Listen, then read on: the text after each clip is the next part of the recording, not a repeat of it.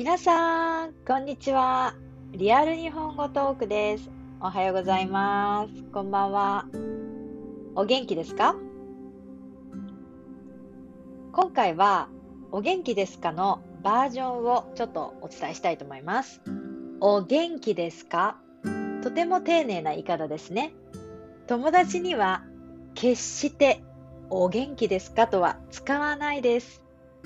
じゃあなんて使うの？元気？元気？もうこれだけなんですよ。元気？お、元気？ですか？これはもう本当に、あの、丁寧です。じゃあ返事はどうすればいいの？例えば、お元気ですか？と聞かれたら、はい、おかげさまで元気です。私としては、おかげさまという言葉は魔法の言葉だと思います。なぜかというと、おかげさま、おかげさまで、これは相手に対して、もしくはもう何て言うんでしょう、広い世界に対して感謝をして、あなたのおかげでえー、毎日を生活することができてありがたく思っていますというものの一つの言葉に凝縮したような言葉なんですね。ですので丁寧に「元気ですか?」って聞かれたら「はいおかげさまで元気ですありがとうございますお元気でしたか?」っていう形で返せたら最高ですね。なので私は心から、まあ、みんなに感謝をしていますので何か友達もしくはきちんとした、えー、お元気ですか？とか大丈夫ですか？って聞かれたらおかげさまであなたのおかげさまでっていう形でおかげさま魔法の言葉入れてみてください。さて元気？って言われたら返事はそのまま返せばいいんです。ただイントネーションが変わりますね。元気？って上がりますね最後の方が。元気？元気？うん、元気。ちょっと下がりますよね。元気元気。日本語はなぜか同じ言葉を2回言ったりするんですね。例えば、うん、オノマトオノマトペはすごく2回言いますね。ポコポコとか、ぽよぽよとか。もう全部2回言ってる気がします。で、例えばね、はいはいって言うと、これはもう本当にルードです。あの、態度が悪く感じます。はいはい。はいはい。はいは1回でってよく怒られますね。そういうのもありますけど、基本的には元気？うん、元気。うん、元気元気。元気？これ会話ですよ。今の言葉は元気しか使っていない。元気？うん、元気。元気？これ、あの、聞いた人と、また聞かれた人でやりとりしてるんですね。もう全部元気しか使ってないです。なので、お元気ですか？と、元気？元気ですか？お元気ですか？元気ですか？はい、元気です。はい、おかげさまで元気です。ありがとうございます。えー、元気。元気だよ。元気。まあ、えー、こんな感じです。まあね、ちょっとあの、いつもの挨拶を少し説明してみました。私のエピソードは最初から最後まで日本語で話しています。えー、トピックを決めて記事を読んだり、それに対して自分の意見を日本語で伝えているんですけど、少しあの丁寧な日本語を使っています。友達に話すようなカジュアルな言葉ではなくて、少し、えー、丁寧なので、会社でこのような形で使って、真似して使って大丈夫です。会社、えー、ちょっとね、あまりあの知らない同僚とか、先輩とか、上司に使っても大丈夫な言葉で、えー、話をしていますので、えー、ぜひ、そうですね、あの、発音の再確認をしたり、自分の癖がついている発音方法をもう一度矯正してみたり、ぜひ最後まで聞いてもらえたら嬉しいです。今日はですね、いつものトピックとは少し変えまして、旅行です。旅行好きですか？私は、えー、もうとにかく旅行がないと人生の意味がないんじゃないかと思うぐらい、あのー、逃避、逃避逃げる、避けるみたいな、あの、に、逃げたくなる時があるんですよ。日本で生活していると、日本人の私でも窮屈に感じて、どこかに飛んで行き行ってしまいたい、えー、まあ、そういう気持ちがあるんですね。ただまあ日本のお休みは1週間ですとか長くて10日間有給をつけたりして10日間ぐらいまでがマックスになるので、それ以上長い人もいますが、10日間でも十分ですねあのリフレッシュして旅行に行くことができるんです。まあ今の現状を考えると少し落ち込みますが、まあ、いずれ行かれることになるだろう時のために言語を学んだり、えー、どこに行きたいなってあの調べてみたり友達を作ってみたりいろいろ今できることをやりたいなとは思っています。そして日本語を勉強している方々へ日本に来てる方もいると思うんですけど日本って何？どことか聞いたことあるけどちょっと場所がよくわからないとかあの日本語勉強したいけど勉強してるけどちょっとこう実際の文化とかはわからない。っていう方のためにですね。あのある記事を見つけましたのでそれを音読してみたいと思います。抹茶というね旅のあのブログですかね。あのウェブサイトというかところなんですけれども抹茶 JP.com ですね。訪日前に知っておきたいこと。きたい15のこと。これは初めて来日する人や訪日の回数が少ない人にとって日本の文化や社会は驚くことばかりです。本記事ではトラブルを予防し日本旅行を快適にするために知っておきたい15の事柄をまとめました。はい、まずですね、15ということなので、えー、1、簡単な英語は通じる。日本語がわかると便利。これはですね、東京もしくは大きな都市であれば、たくさんの人がいますので、英語であれば通じる場合も多いですし、あのー、そこまで心配はいらないんですね。まず、えー、日本の交通機関には駅名や路線名に英語の表記があり、英語がわかる人は比較的スムーズに移動できるはず。有名レストランやチェーン展開しているカフェ、観光地にある飲食店には英語のメニューが置いてあることが多く、注文も容易です。もしスタッフに英語が通じなくても、英語のメニューを指差しで注文できます。一方、街中で日本人と接するときには、簡単な英語しか通じない場合がほとんど。東京、大阪、京都といった主要な観光地を離れて地方に行くほど英語は通じにくくなります。旅行中に出会う日本人は親切かもしれませんが、挨拶や道の聞き方など基本的な日本語を覚えたり、翻訳機を準備すると良いでしょう。英語で話すときはゆっくりはっきりと喋るのも肝心です。これがですね、あの、あるんですが、まあ、そこまで心配はいらないです。なぜかというと、日本の方はですね、まあ、あの読むこと、英語を読むこと、書くこと、結構うまいんですよ。喋ることだけが、えー、なんかね、ちょっと恥ずかしかったり、聞き取れなかったりするんですね。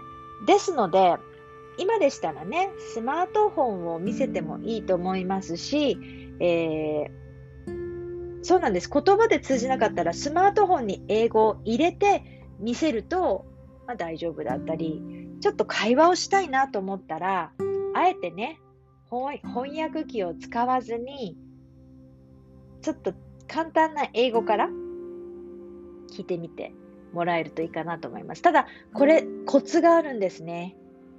あの、前にもエピソードでお話ししたことあると思うんですけど、道を尋ねるとき、まず、英語では言わないでください。excuse me とか言っちゃうと逃げちゃうかもしれないですね。なので、すみません。すみません。あの、旅行してる方は、見た目でわかるし、ガイドブックや何か探してるっていう雰囲気があるので、日本の方、あの、もしね、聞くときに、すぐね、あ、旅行の方で何か、ま、悩んで、ま、迷ってるんだなってわかるので、すみません。その後は英語でいいと思います。すみません。え、えっと、みたいな。すみません。すみません。って感じですね。はい。これに関しては以上です。2、日本円を現金で用意する。日本円を現金で用意する。えー、大きな店ではデビットカードやクレジットカードが使えますが、日本ではまだまだ現金取引が主流です。個人経営の小さな店ではカードが使えないこともしばしばで、日本円を現金で用意しておく必要があります。新幹線のチケットはカードでも購入できますが、地下鉄や電車、バス等の公共交通機関の切符購入と IC カードのチャージは現金で行います。手持ちのお金が少なくなっても心配はいりません。コンビニエンスストアのセブンイレブン、ローソン、ファミリーマートの ATM では国際カードを使って日本円の引き出しができます。はい、皆さんね、あの、小さなお店ほど欲しいものがあるんですよ。小さなお店は、えー、機械があんまり得意じゃないオーナーさんとかが多いので、もしくは手数料が取られるがためにカードを嫌ってるところも多いんですね。そこの、えー、お店に欲しいものとか、いわゆる観光用に作られてないもの、本当にあの欲しいものがあった時に買えない辛さですので、えー、比較的まあ日本はね、安全なので、現金を持っていても大丈夫です。できる限りね、近自分の近くに置いてください。いくら日本でも、やっぱりね、狙われてますよ。狙われます。えー、日本は安全です。そうそうガン、銃はないですよ。銃は持ってる人はそうそういないですし、街中であのそその気を使うところはいらないです。ただね、やっぱりね、日本でもすられますし、危険なところはいっぱいあるんです。だから、お金でも何でもちゃんと、えー、バッグに入れてください。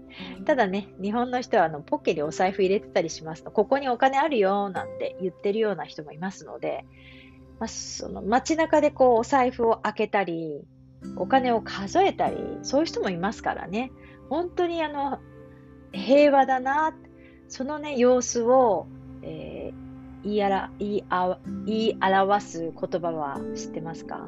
のほほんって言うんです。のほほんとしてる。これはその様子をね、あの、描写してるんですこのほほんとした人とか、のほほんとした風景とか、あの、もうなんかのんびりしたっていうことですね。まあ、とにかくそこら辺に関してはのほほんとしてるので、あのまあ、お金はね、現金は必要なんですけど、今ね、オリンピックが、まあ、あるということで、だいぶ IC カードですとか、クレジットカード、あとコロナによってですね、お金を触りたくないという人が増えて、あのだいぶこうクレジットカードが使えるところが多くなりました。だけど、小さなお店、そういうところにね、おあの美味しいものとか、お団子とか、あのスイーツとかね、あのもう何百円、もう100円、200円とかだったらもう現金で小銭がもしわからないし、小銭溜まっちゃうんですよね。小銭すっごい溜まってしまって、だから小銭をね、日本の人は絶対に1円でも、えー、もしね、私忘れたら追っかけて、追いかけてきますよ。それぐらいきちんとしてるんで、小銭をね、使いたいとき、小銭を使いたいときは、店員さんに、えー、小銭見せて取ってもらってください。これもうちょっと小銭使いたいので、小銭これ、ここちょっと取ってもらっていいですか？小銭見せちゃって大丈夫です。これ、お金取って絶対に正確なお金しか取らないんで、あのー、大丈夫です。小銭はね、結構持ってると重たいからなるべく小銭ちゃんと使った方がいいですよ。はい。3番、えー、電車に乗るときのマナーを確認。電車はね、正確に来ます。そして誰も話してないです。電話もしちゃダメですよ。日本の電車はほぼ時刻通りに運行しており、駅や車内も清潔で使いやすいと言われています。乗車すると車内は静かで快適に過ごせることに気づくはず。その大きな理由が乗客がマナーを守っているからとされています。携帯電話での通話、大声での会話、食事、ヘッドフォンなしで音楽音楽をかけることは禁止されています。その他、一人で二つの座席を占領するなど、他者が不快に思うことをしないのが電車のマナー。車内には年配の方や体に障害のある人、妊婦のための優先席が設けられています。自分が優先席に座っているとき、席が必要な人がやってきたら譲ってあげましょう。はい、これはですね、一番ちょっとびっくりするのは、車内、電車の車内、電車内がですね、本当に静かなんです。多分、有名なラッシュアワーでさえ、何十人もの人が一つの車両に乗っていても、誰も声を出さないですね。時に不気味なぐらいに静かなんです。まあね、あの、どこにでもマナーの悪い人はいますが、比較的綺麗で皆さんがマナーを守っています。えー、外国の方は本当に多分日本の人よりも優先席というよりもあのお年寄りや体が弱い方にきちんとすぐね席をね譲っていると思います。そこは大丈夫だと思うので、まあ、車内が静かということだけちょっとびっくりしないでください。はい。えー、4、歩行者は左側通行が多いです。皆さんの車はどっちの車線ですか？歩くのとか。多分逆だと思いますね。イギリスと日本は一緒なんですけど、えー、日本の歩行者の流れには、おおむね秩序があるんですよ。見えないのに、こっちに行く人と来る人の見えない線があるような感じで、歩道や階段、エスカレーターを利用するときは、左側に寄ると良いでしょう。これはね、大阪だと右にっていう風に聞いた気がするんですね。大阪のエスカレーターは例外となっていて、利用者が右側に立ってるんですね。だから大阪からね、来た人は右側に立って、東京の人は左側なんで、多分日本人で右側に立ってる方は関西の方の方なのかもしれません。ただ今は、えー、安全上の理由からか、どっちにも立っちゃいけないのかな？あ、確か左に寄るんですけど、それをこう、追い越しちゃいけないっていう感じでした。エスカレーターは登らない。そのままの乗ってるだけっていう感じですね。はい。5、着脱の楽なシューズを用意。着脱というのは、着て脱ぐって書くんで、あの脱いだり履いたり、こう靴をね、あのスリッポンみたいだと履きやすいですけど、あの着脱って読みますね。着脱の楽なシューズを用意。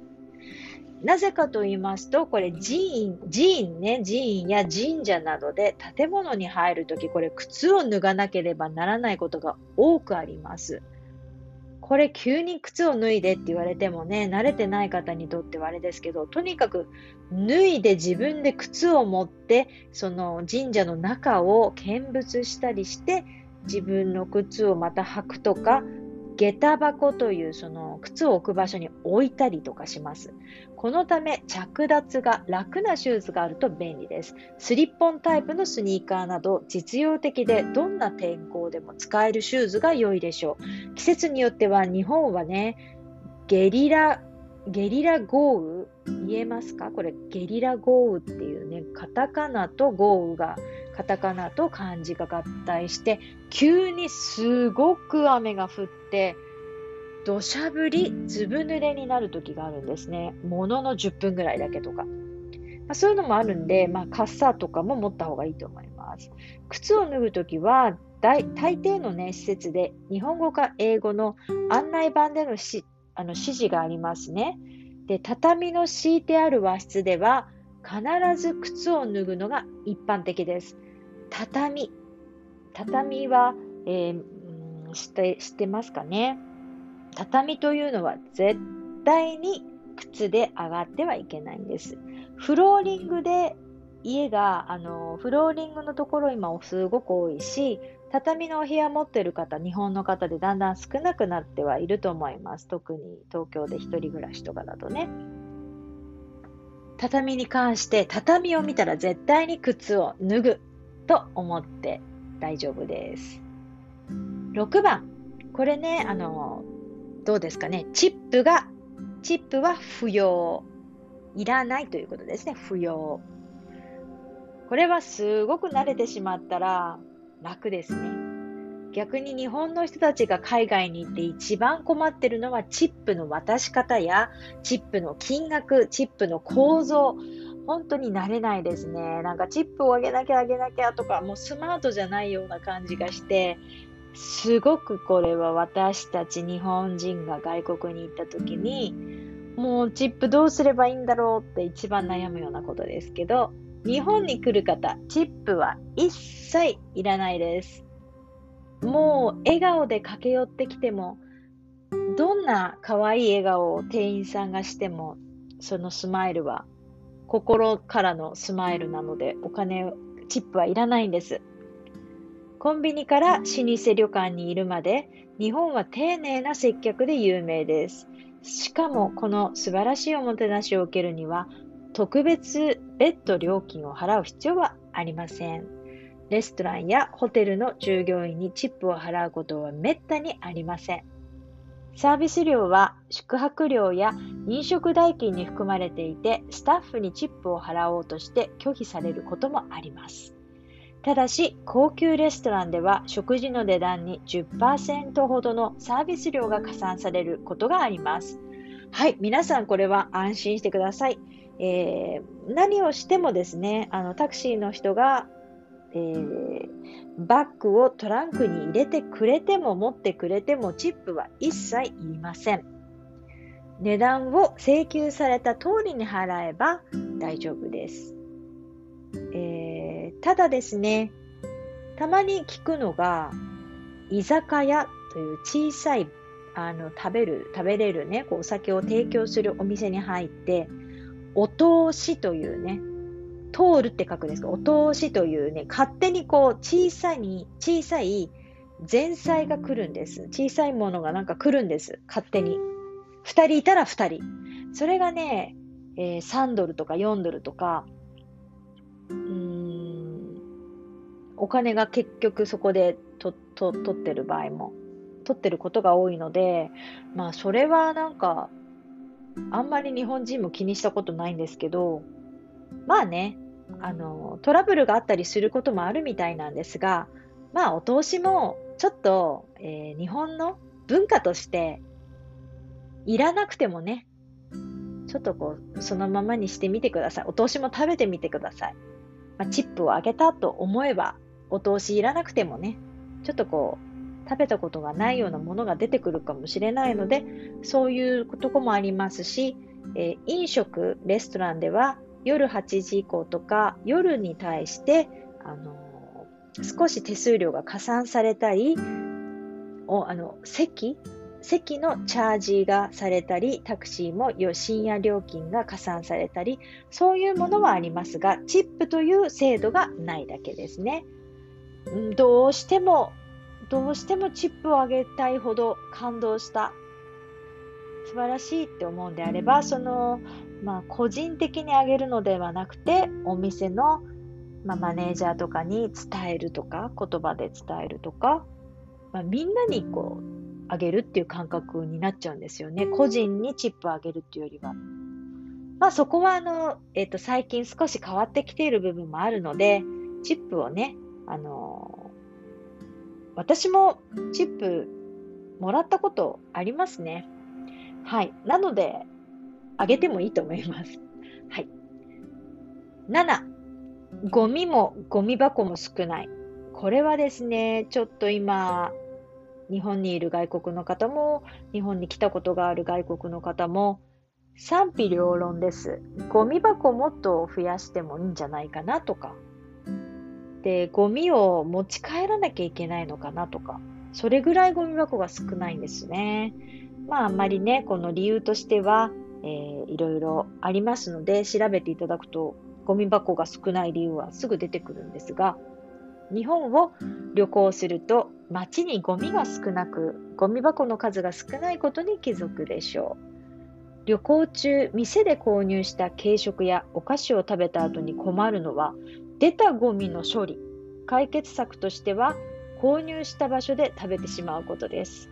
店にあるゴミ箱に捨てるか、店のスタッフにゴミを渡せば問題ありません。街中にゴミ箱は少ないので、この機会を逃すと次の目的地、あるいは宿泊先までゴミを持ち歩くことになります。日本ではゴミは分別して捨てます。プラスチックボトルや缶、紙は専用のゴミ箱に捨てましょう。はい、このゴミ問題。えー、今ね、コロナですので、テイクアウトして、 to go で、あの、ランチボックスや、えー、おにぎりとかサンドイッチとかジュースとか、え、買ってくのはいいんですけど、例えば公園で食べました。で、公園にもあんまりこう、ゴミ箱がないんですよね。あんまりないんですよ。だから食べたゴミを持って歩かなきゃいけないのかなとか、結構ゴミ問題はありますね。まああの、とにかくゴミ箱本当に少ないです。駅の中、駅の中ね、地下鉄はあんまりないですね。で、普通の JR とかそういうところは、えー、ペットボトル、燃えるゴミとか燃えないゴミとかちゃんと分かれているので、ゴミ箱を見つけたらその時にゴミを捨てましょう。はい。そして、あの、道路にはあまりゴミは落ちてないですね。8、Wi-Fi の準備をしておく。これはよく言われます。日本はね、セキュリティの問題もあるんですけど、あんまりこうフリー Wi-Fi、えー、ないですし、あんまり入れない方がいいと言われています。個人情報が抜かれたり、そういったこともあったりとか、あんまりセキュリティもしっかりしているような気がしないんですよね。まあそこはちょっと私もはっきりとしたことは言えないんですが、日本では街中に無料 Wi-Fi が少ないんです。訪日前に、えー、携帯用の Wi-Fi ルーターや SIM カードを準備するのがおすすめです。空港でね、あの皆さん、格安で借りたりしてるようですし、旅行に合わせて使いやすい方法を選びましょう。近年では Wi-Fi の利用ができる宿泊施設も増えています。ホテルは問題ないと思うんですね。コンビニエンスストやストアやスターバックスコーヒーとかタリーズコーヒーでも安全で Wi-Fi が、えー、無料で使えます。まあ、そういうあのお店に入って使うこともできますよね。はい。ナンバー9。なんで英語で言ったのかな ?9 です。えー、9、9。コンビニを活用する。はい、コンビニをね、あの、一度行ってしまうと、みんな懐かしがったり、あ、もうコンビニ抱きしめたいみたいな。もうコンビニラブみたいなあの友達結構多いんですね。なぜかというと24時間やってて、もう下着まで売ってるし、もう多分コンビニがあればもう生活できますよ。えー、その名の通り便利な施設。コンビニエンスストアはコンビニって言われているんですね。ほとんどは年中無休で、24時間営業で休日や夜中にも買い物ができます。そしてですね、税金を払ったり、えー、配送ができたり、えー、場所によっては、えー、切手が買えたり、あとポストがあったり、もう何でもできちゃうような機能が揃ってます。チケットが買えたり、ATM があったり。日本の三大コンビニチェーンって知ってますか？セブンイレブン、ローソン、ファミリーマート。まあ、これ以外にも、どこだろう、ミニストップとか、アイスが美味しいミニストップとか、あと山崎とか、ちょっと私もっといっぱいあると思うんですけど、あとマイバスケットとか、まあ、いろいろあるんですね。まあ、その三大、えー、チェーンと言われているものの中で、セブンイレブンはやっぱりあのお弁当がね、なんか美味しいって言われてたり、それぞれ頑張っていますね。それぞれ色がある。はい。店舗によってね、品揃えは異なるんですけれども、大大抵は食べ物が温かいものと冷たいもので温めてくれたり、お弁当も買えたり、えー、アイスとかデザート。今ね、おうちカフェ、おうちカフェ、おうちでカフェ。もうあのー、クオリティの高いシェフ、パティシエも絶賛のシュークリームや、あのー、プリンとか、いろいろスイーツが売ってますので、食べ比べても楽しいと思います。えー、石鹸やシャンプーも着替え用のストッキングとか、化粧品とか、雑誌とか、もう何でも売ってます。そして綺麗で安全ですよ。でトイレもね、場所によっては稀に汚いとこもありますけど、大概綺麗ですし、あのー、貸してくれるところも多いです。あと小さなテーブルがあったり、コンセントもあったり、えー、そこでね、チャージできる場合もあるので、店内で、広めの店内でしたら、コンセントがついてる場合もあります。今はね、コロナのせいで、ちょっとこう、そこで食べれないようになってる場合もあるんですけど、最近は式あのアクリル板を置いて、なんか食べれる、開放してるとこも増えました。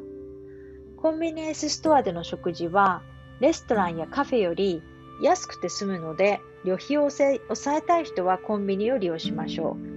イートインのスペースを持つ店舗では、購入した食べ物を店内でいただけます。あのファミチキって言ってファミリーチキンでそこでこう店内で揚げてるんですね。作ってるんです、店内で。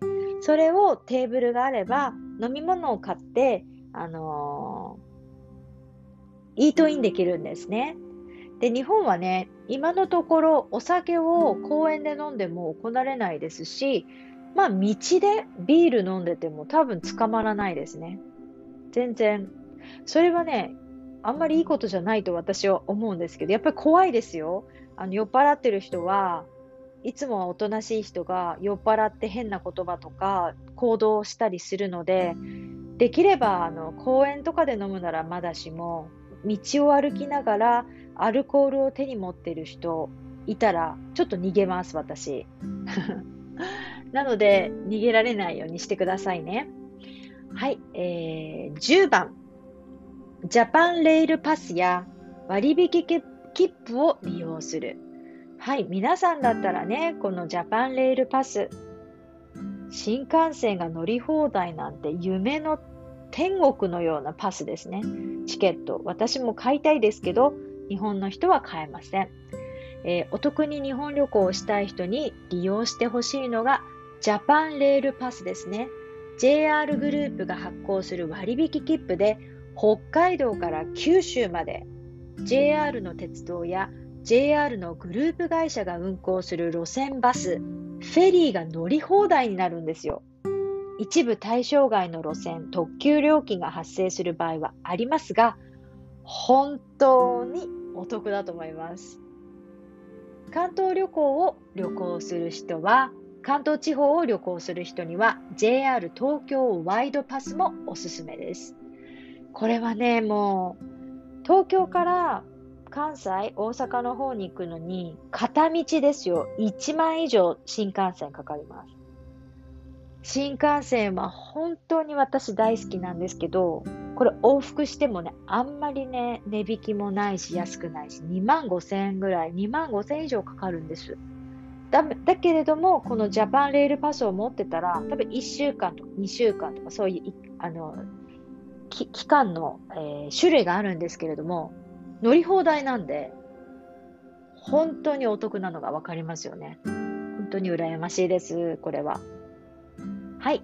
11、コインロッカーを利用する。旅の楽しみの一つはショッピングですが、両手に荷物を抱えての買い物は不便です。そんな時はコインロッカーを利用しましょう。駅やデパートなどにコインロッカーは設置されていて、1回300円から500円ほどで利用できます。東京駅や渋谷駅など多くの人が利用する駅では週末や祝日に空いているロッカーを見つけにくくなることに注意しましょう。はい。このコインロッカーなんですけれども、とにかく、えー、たくさんの大きさ、種類があります。ただですね、みんなやはり自分の場所とか使う場所を決めてるようで、人気なところはね、コインロッカー開かなかったりするんで、えー、ぜひね、ちょっとこうメジャーじゃないところの駅で、スーツケースぐらい入るような大きなコインロッカーもあるんですけど、えー、それをうまく使うといいと思いますね。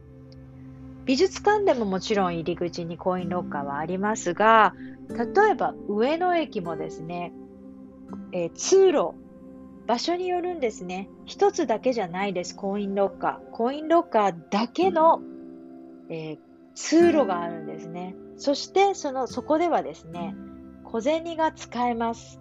小銭を使い残している方、コインロッカーでコイン使えますのでね。あとは電子マネーも最近使えるようになってきたので、IC、Suica とか PASMO で、えー、ロッカーを借りることができます。でも小銭が、えー、100円玉とか、その小銭を持ってるととても便利なので、そういう時に使うように持っててもいいと思います。はい。えー、次。12番。一人旅でも心配無用。これポイントですよね。一人旅。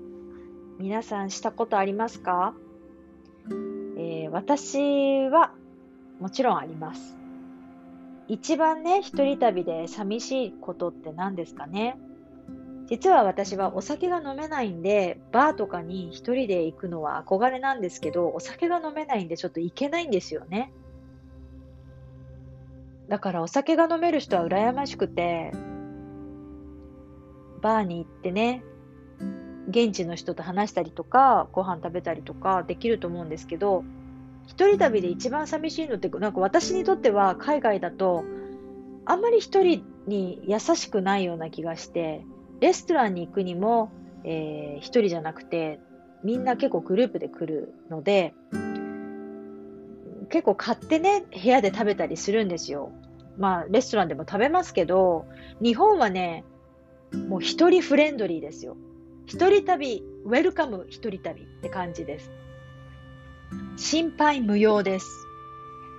なぜかというと、今ね、本当に、あの、食事に行っても、喋らないような状況にしないと、まあ、コロナなので危険ですし、あと一人で食べるところ、あとラーメンとか食べやすいものとかがいっぱいあるので、カフェに行っても一人で座ってる人、焼肉も一人で行く人、お寿司も一人で行く人、すっごい一人が好きな人、多いんですね。もちろんね、一人が苦手な人もいるんですけど、とにかくどこでも一人でご飯食べに行く。そして全然それを普通あの普通だと思ってるんです。だから一人旅にどこに初めて行こうかなと思った時に日本は安全ですし、えっと、本当になんかこう安心の中で自分が冒険できる。ご飯も含めて冒険できる。そして外国人というこのパワーが使えますのでね。いい意味でですよ。すごくいい意味で。みんな本当、おもてなししたいと思ってるんでね。犯罪発生率の低い日本は安全な国とみなされています。小学生が一人で電車に乗っている光景も珍しくありません。電車やレストランで忘れ物をすると落とし物を見つけた人がそれを持って走り寄ってくることもあります。日本で重大な犯罪に巻き込まれる可能性は低く、安心して一人旅もできます。しかし、他の国への海外旅行と同様に安全への配慮を怠らず、110番警察や119番救急車など日本で緊急時にかける電話番号を覚えておきましょう。はい、このね、あのー、一人旅安全ですよって言いますけど、もちろん、えー、殺人事件や、えー、殺されてしまう、ちょっとね、あの、言い方はあれなんですけど、悲しい事件に巻き込まれてしまった外国人の方もたくさんいるんです。えー、やはり女性、まあ、男性、関わらず、自分の勘、あと、なるべく、えー、安全ですが、やはり緊張感を持っていくということですね。知らない人にはついていかない。それは基本ですよね。本当に、えー、どこでも安全100%というのはないんです。あとは、必ず保険に入ってください。海外旅行保険、クレジットカードにね、付帯している保険もあるかもしれないんですが、別途、やはり一人旅の場合はですね、保険に入った方がいいと思います。もう、安く入れ、日本だと安く入れるんですけど、あの旅行の際は保険に入っていた方が絶対にいいと思います。日本は比較的あの医療はそこまでね、高額じゃないんですが、それはあの、えー、手術だったり入院だったりというものでだいぶ違いますのでね。はい。そこら辺はあの一番旅を楽しくするには安全と、えー、準備が大事だと思うので、ぜひここもポイントとして、はい、見てください。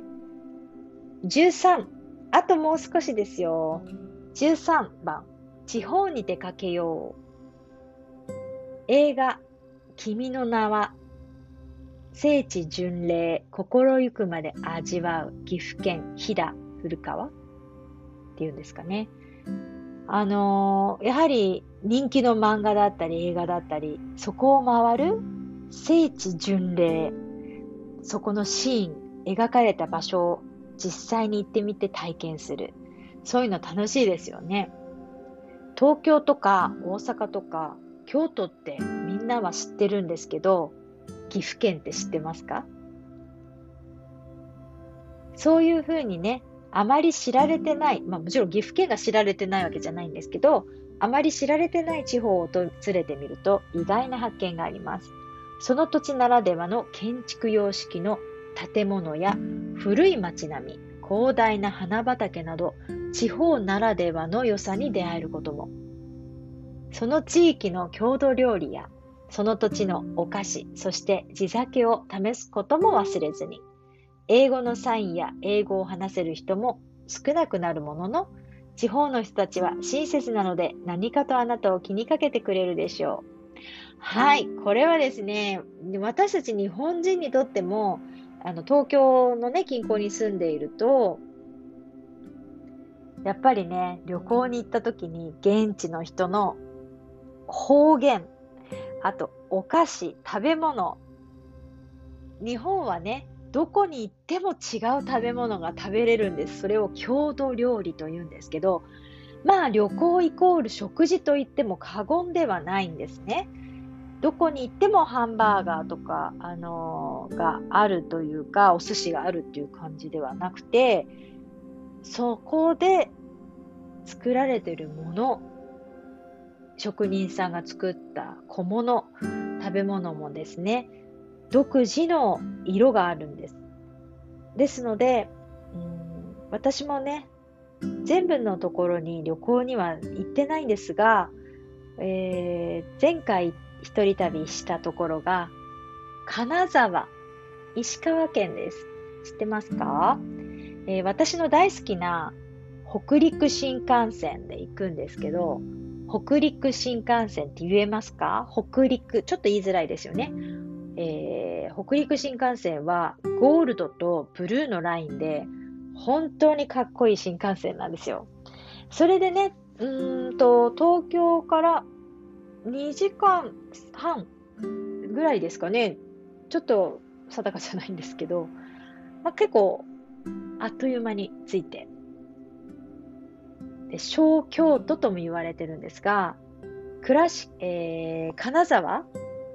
岡山はかなか、えー、倉敷なんですけど、えー、金沢というところがですね、コンパクトで小さい、小さいながらにもぎゅっとこう、歴史と、あのー、建物、あと、美術館、庭園、全部揃っているんで、ぜひそうですね、2泊3日ぐらい、2泊ぐらいしてもらって、茶屋、お茶屋さん、お茶屋街とかね、えー、金沢金沢城跡とか、えー、いろいろありますので、ぜひチェックしてほしいです。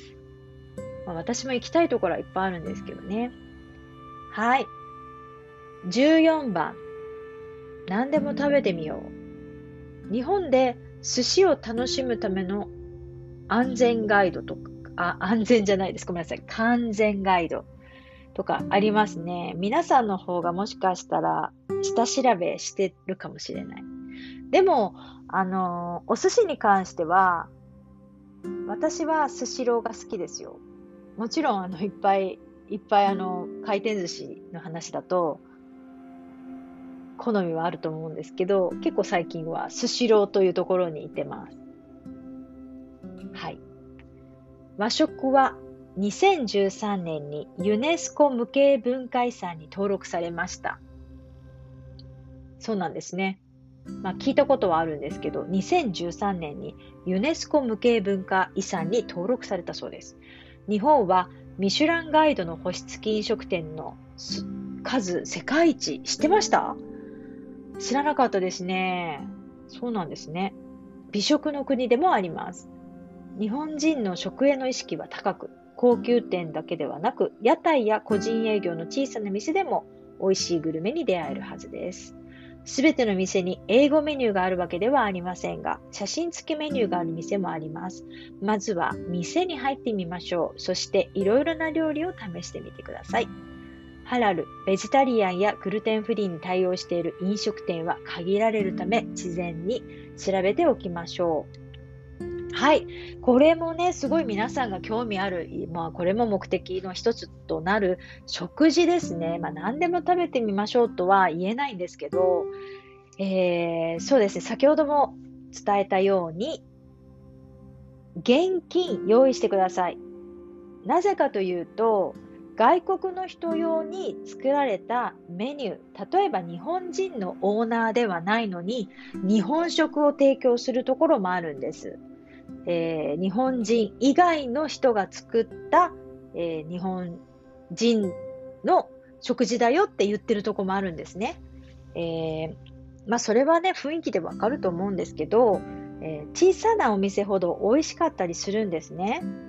それで、外国の人も見たことないとか、あの、喋ったことないとか、無口だったり、オーナーさんが無口だったり、でもね、人の流れが、あの、すごくあるお店は美味しいと思います。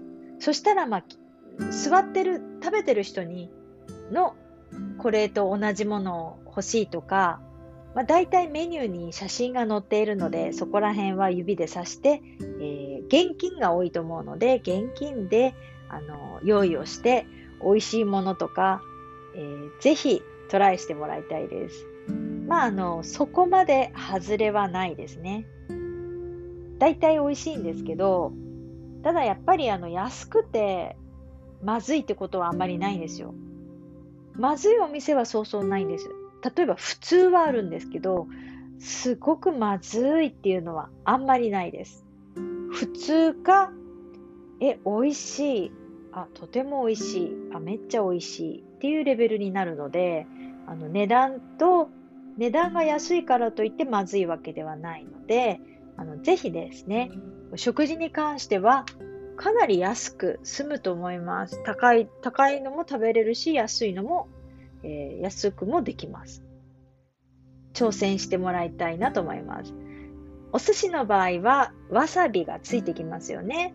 わさびは魚の毒消しです。ですので、苦手だと思うんですけど、わさびね、食べると魚に当たらない虫がい、まあ虫はいてほしくないんですけど、毒を消すって役目もありますので、ぜひお寿司についてきているしそ、しそとかわさびとか、つまって言われてる大根のスライスしたもの、一緒に食べてくださいね。はい。えー、最後です。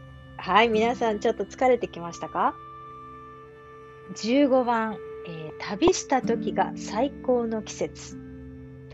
これはですね、桜が見られる春は日本旅行の人気シーズンなんですけど、えー、春に来日できないからといって心配はいりません。日本は季節によって気候や景色がガラリと変わります。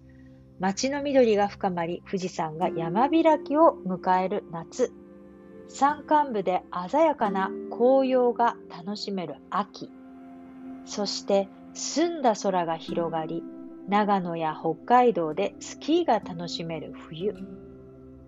風景だけでなく旬の食べ物、季節の祭りなど体験したいことは一年中途切れることはありません。天候は天候、天候と気温は季節によって変わるので、季節に合った服装を準備しましょう。はい。まあ、これは本当ですね。ただね、私の、えー、おすすめは、もちろん春。春はね、あのー、素晴らしいですよ。ただ、梅雨、梅雨はどうかなと思います。あと、夏も辛いですよ。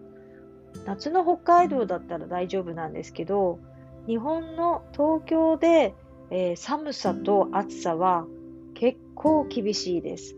寒い国から来た人、暑い国から来た人、東京は結構きついと言ってます。本当に寒い北海道から来たお友達が東京に来て東京は寒いと言います。